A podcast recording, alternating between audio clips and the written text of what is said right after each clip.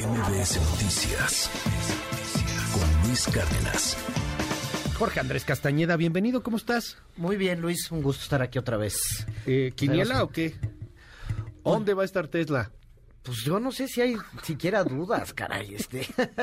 A ver, si te parece, escuchemos primero lo que dijo ayer el, El presidente. el presidente López Obrador. Este, ah, creo que no tenemos, tenemos el audio de López Obrador de Tesla de que solamente donde haya agua, creo que no tenemos ese audio. Sí, escuchemos a López Obrador.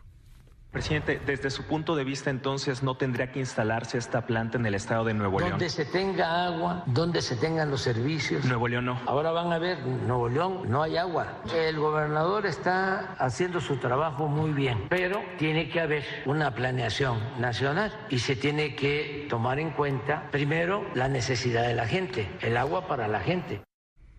Pues el presidente no la quiere en Nuevo León, que No, porque no, no hay la agua. quiere. o no la quiere.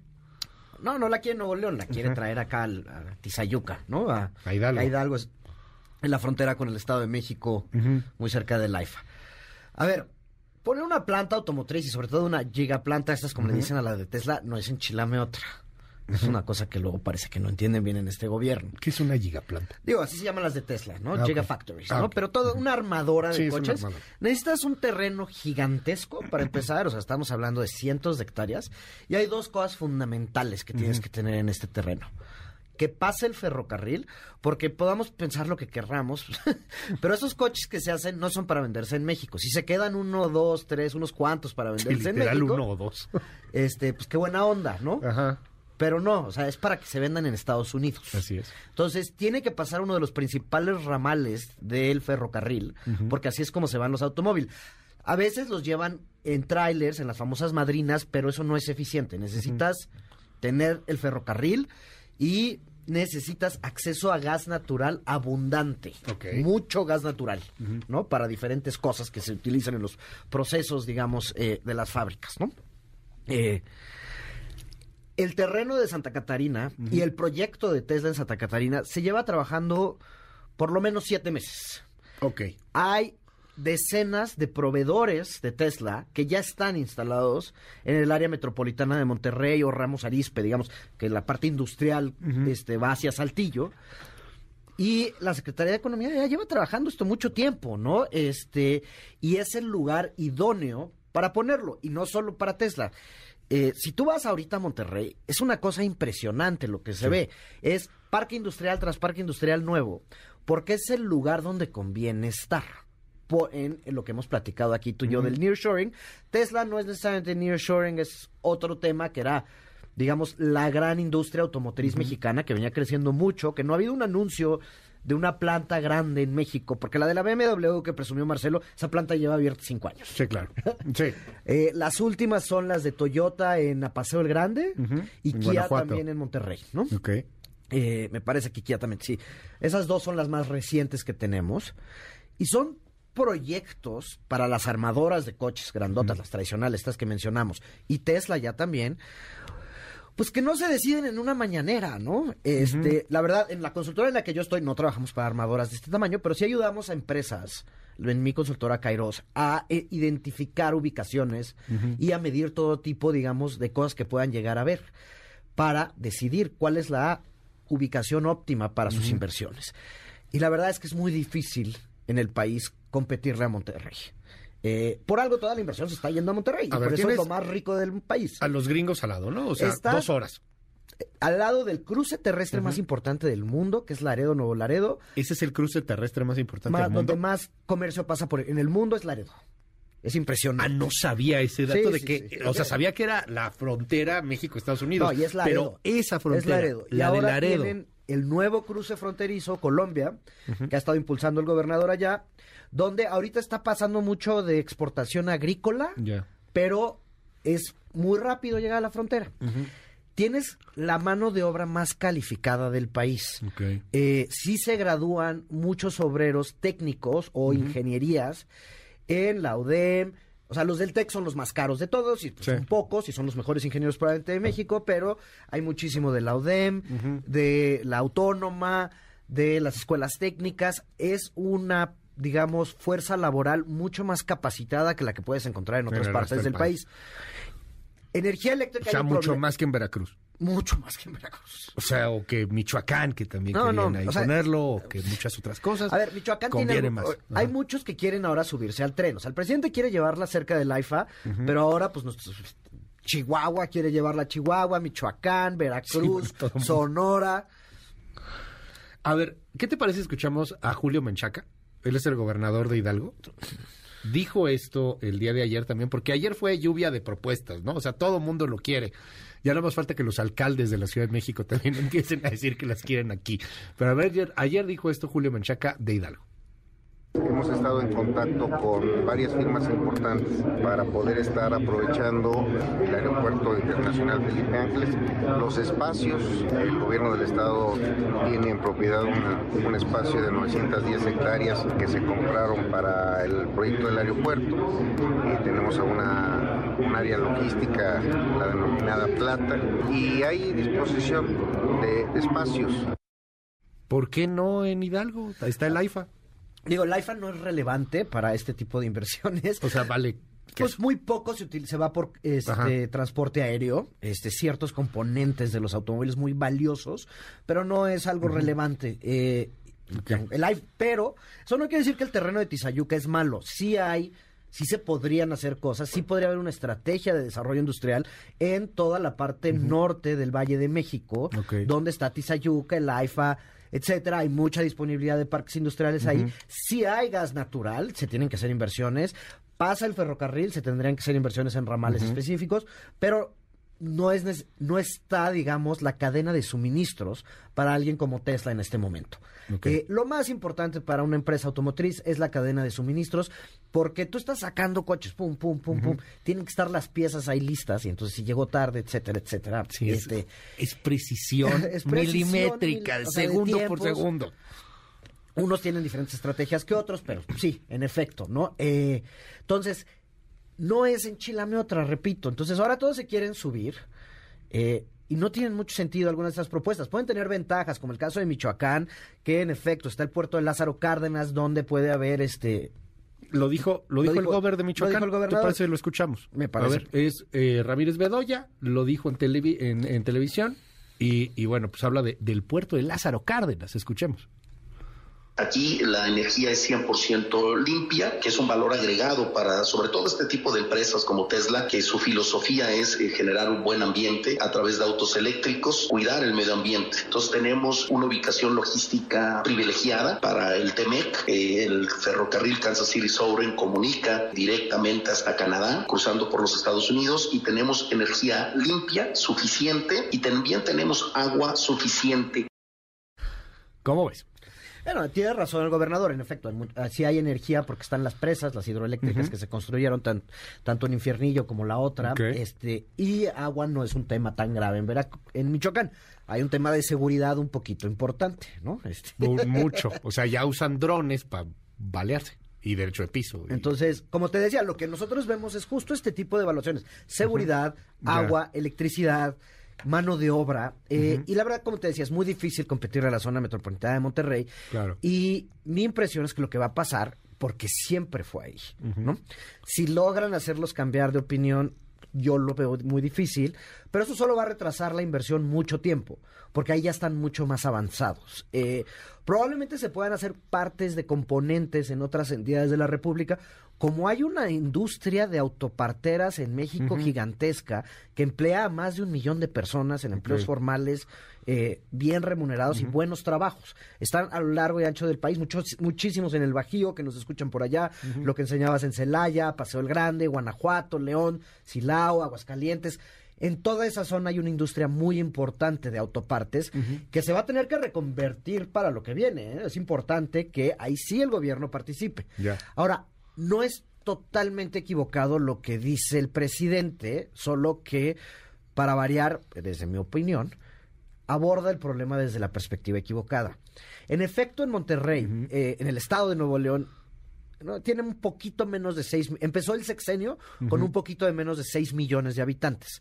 Lo más probable es cuando termine el sexenio de Samuel García sean 7 millones de habitantes Un millón más. está creciendo muchísimo el estado y este están llegando algo así como 150 mil nuevas personas al año a vivir y van a la zona metropolitana de Monterrey. Yo te- queremos mucho a los amigos de Linares, pero nadie se está yendo a vivir a Linares. a los ¿no? regios, ¿no? Vas a Monterrey. Se van a Monterrey, a San Pedro. Garza, a lo mejor sí hay mucha lana, ¿no? No, esos son los de mucha lana, ¿no? Se Mucha. van a Podaca, a Monterrey, a Santa Catarina, todas estas partes del estado. Y sí, lo vimos el año pasado. Hubo un problema de agua y hay un pro- y hay muchos otros problemas. Hay temas de transporte público, que está muy bien, se están construyendo tres líneas de metro nuevas. Eh, tiene que haber toda una política de vivienda, tiene que haber una serie de políticas públicas para recibir a estas personas. Pero lo que es inevitable es que la gente va a ir a donde hay empleo. Por supuesto. Eh, y esas son fuerzas económicas que van más allá del control de este gobierno. Porque el presidente lo que está haciendo, y es con el respeto del mundo, pero lo que el presidente está haciendo es, pues entonces no metamos más fuerzas económicas ahí para que no vaya más Pero gente, es- ¿no? es o sea, es que la, la óptica es, Es pues ahí no inevitable que vaya dinero. más gente.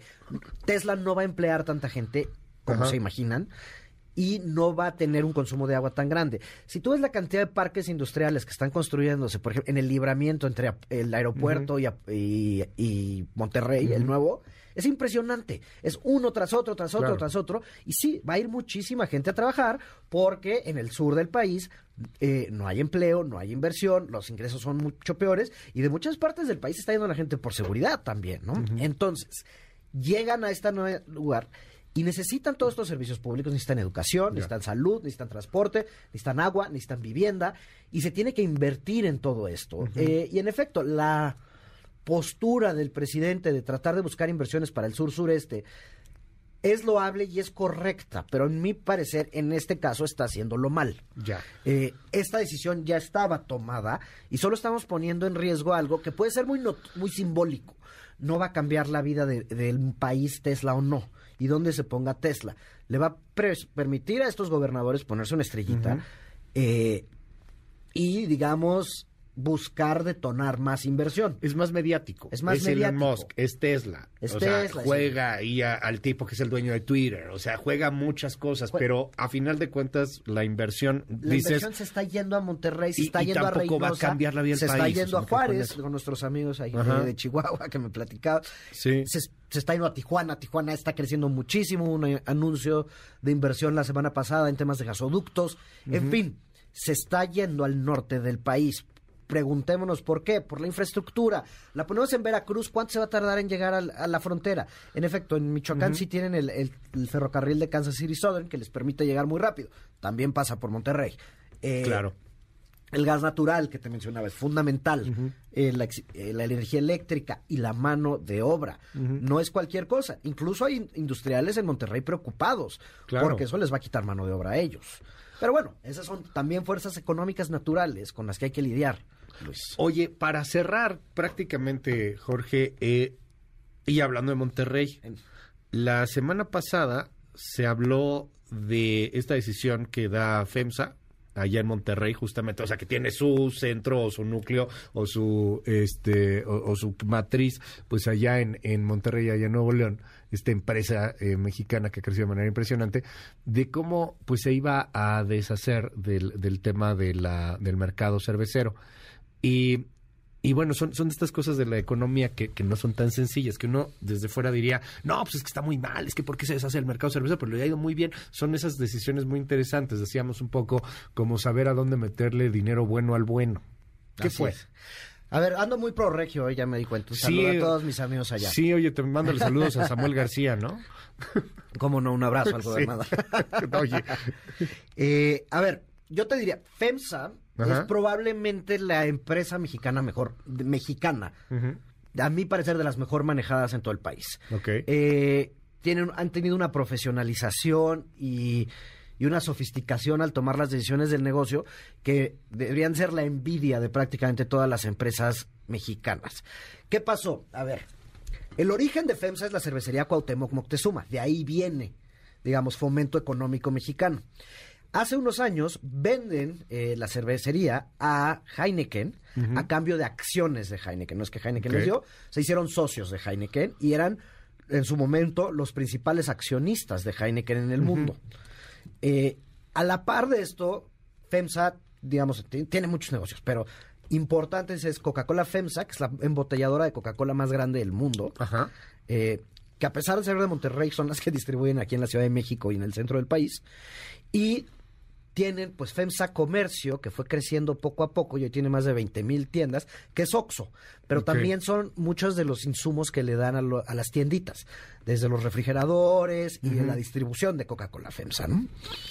Se salen de la cerveza, ve- dicen vamos a vender lo que nos queda de acciones de Heineken. Ya Heineken mismo dice que ellos, la empresa recompra las acciones que están en manos de FEMSA. Eh, creo que es una movida muy inteligente, principal porque agarran la acción de FEMSA muy cara, Ok. ¿no? Le están vendiendo cuando FEMSA está a un muy buen valor.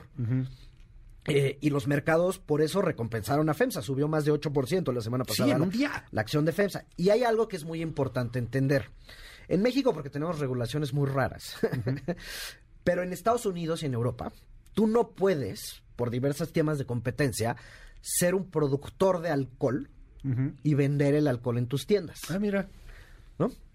Entonces, FEMSA y OXXO no podían entrar a Estados Unidos de forma masiva Wow. porque eran dueños de una cerveza. Entonces, mañana una empresa cervecera les podía decir, oye, Tú eres dueño tú, de es- Heineken. yo ajá. soy Sam Adams, por decir Sí, que claro. en México ni Sam. Estás privilegiando a tus cervezas Sí, pues, en el anaquel. claro. Y entonces te pueden demandar y se arma un desastre. Entonces, con esto ya se abre la puerta para que FEMSA pueda incursionar en el mercado de tiendas minoristas en Estados Unidos. Yo no sé si lo van a decidir hacer o no. Lo mencionaron en la llamada de inversionistas el viernes pasado. Si lo van a hacer orgánico, van a empezar chiquito, van a comprar a alguien con todo este dinero que tienen. Pero sin duda se les abre esa posibilidad. Y son una empresa que se ha vuelto de los mejores en el mundo para tener eh, supermercados pequeños, ¿no? Y la otra cosa que tienen es la nueva empresa digital, Sync, donde están ofreciendo servicios financieros a changarros, Ok. que son a la otra vez donde están vendiendo estos refrigeradores, que lleva- es una empresa gigantesca que tienen también de eso, eh, que están, que digamos, existe la gran paradoja de la bancarización en México, es muy baja eh, comparada Ya. a lo que debería de ser. O sea, hay muy poco uso de servicios bancarios en México. Pero gracias a este tipo de cuestiones se bancariza un poco más, ¿no? Entonces, ellos están buscando, yo creo, capitalizar. Claro. en- Sí, pues es un mercado. es un mercado gigantesco, es lo que han buscado otros tratando de entrar. Muchas fintech que están tratando de jugar ahí. Entonces, va a ser muy interesante lo que pase con FEMSA, pero sin duda una decisión muy aventurada, aventurera. Hay una parte de nostalgia, porque se va lo- de donde vino la empresa. Era una empresa de... creo, ¿no? Era una empresa de cerveza, la cervecería eh, Cuauhtémoc, que luego se junta con la cervecería Moctezuma, y de ahí Sí, viene todo. Heineken y todo. Ajá. Entonces, pues muy interesante lo que pasó. Bueno. Y veremos. Y pues sobre todo si tenía usted acciones de FEMSA, le fue muy bien, porque subieron 8% la semana pasada. Gracias, es Jorge Andrés Castañeda. Te seguimos en tus redes. Jorge Acast, eh, en Twitter, ahí estamos. Y todos los jueves en El Economista. MBS Noticias con Luis Cárdenas.